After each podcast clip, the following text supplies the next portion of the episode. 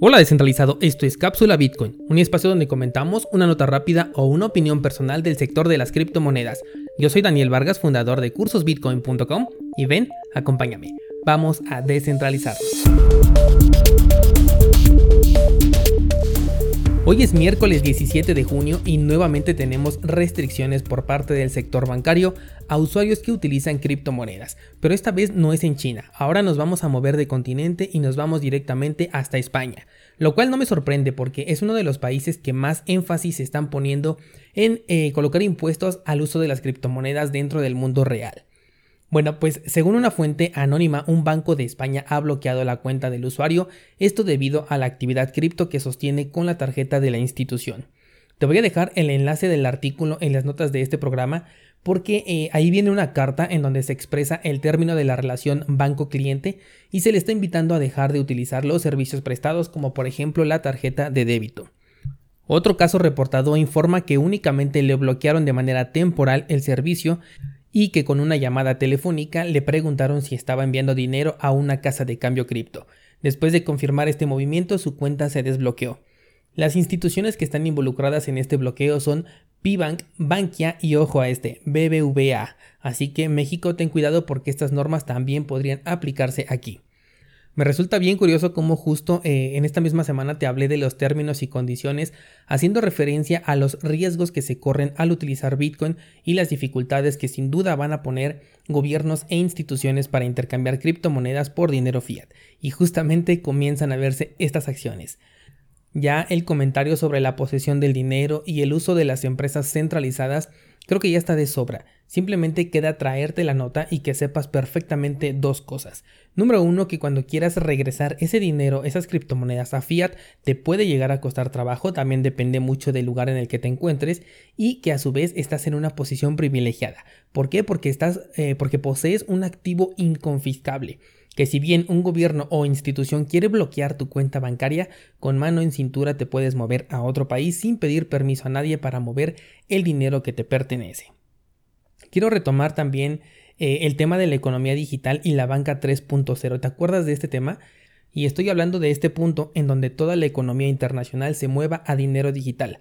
¿Sabes lo fácil que sería en ese momento bloquear el acceso a las criptomonedas si así lo quieren?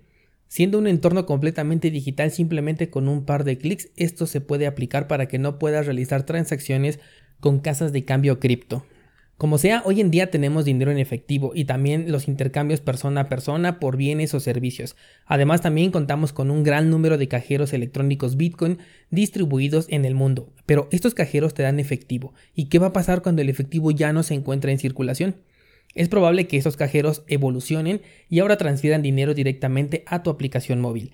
Pero si el banco detecta que esto proviene de un cajero Bitcoin, número uno sabría que tienes relación con las criptomonedas y número dos podría, como ya vimos, bloquear tus cuentas al grado de incluso llegarte a prohibir el acceso a esta plataforma a toda la entidad bancaria. Justo lo que te contaba hace ya un par de meses. Esta persona, según el informe, no puede hacer uso de los servicios proporcionados por el banco. Estamos hablando de solo uno, pero si todos los bancos se unen para prohibirte la entrada al sistema bancario, ¿qué va a pasar? En ese entonces eh, yo te decía que prácticamente te estarían desapareciendo digitalmente porque no vas a tener acceso a la banca en general. Te digo, en este caso solo es uno, pero estamos yendo hacia un escenario que ya no lo veo tan irreal de acuerdo a lo que estamos viendo ya eh, hoy en día. De hecho, me sorprende verlo eh, tan de cerca. La verdad es que no pensé llegar a verlo tan rápido. Pero aunque sea en pequeña escala, la acción es exactamente la misma de la que hemos estado platicando ya por varios meses. Algo curioso y ya cambiando un poco de tema es que mientras unos bancos bloquean cuentas, JP Morgan dice que el Bitcoin ha tenido un buen desempeño después del jueves negro, que fue aquel 12 de marzo de 2020 cuando ocurrió el crash de Bitcoin. En un informe publicado, JP Morgan reconoce la pronta recuperación que Bitcoin tuvo después de tener una de las caídas más fuertes de toda la historia de las criptomonedas. En el informe se destaca esto como una prueba de estrés. De hecho, la primer prueba de estrés reconocida por una institución con respecto a Bitcoin, porque recordemos que nosotros hacemos pruebas de estrés, pero estas son para los exchanges. Y en este caso sería una prueba de estrés dirigida directamente hacia la criptomoneda.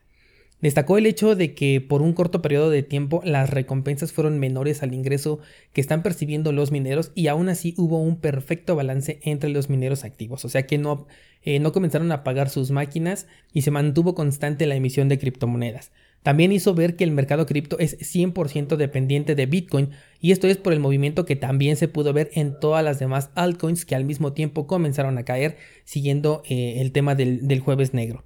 Es por eso que en el curso de creación de portafolio cripto te digo que tienes que diversificar tu inversión y que elegir diferentes criptomonedas no representa una diversificación. Yo me estoy refiriendo a que diversifiques en diferentes sectores, porque finalmente si inviertes en diferentes criptomonedas, seguimos hablando del mismo sector, que son las criptos, y cuando Bitcoin cae, regularmente se lleva a todas las criptomonedas consigo.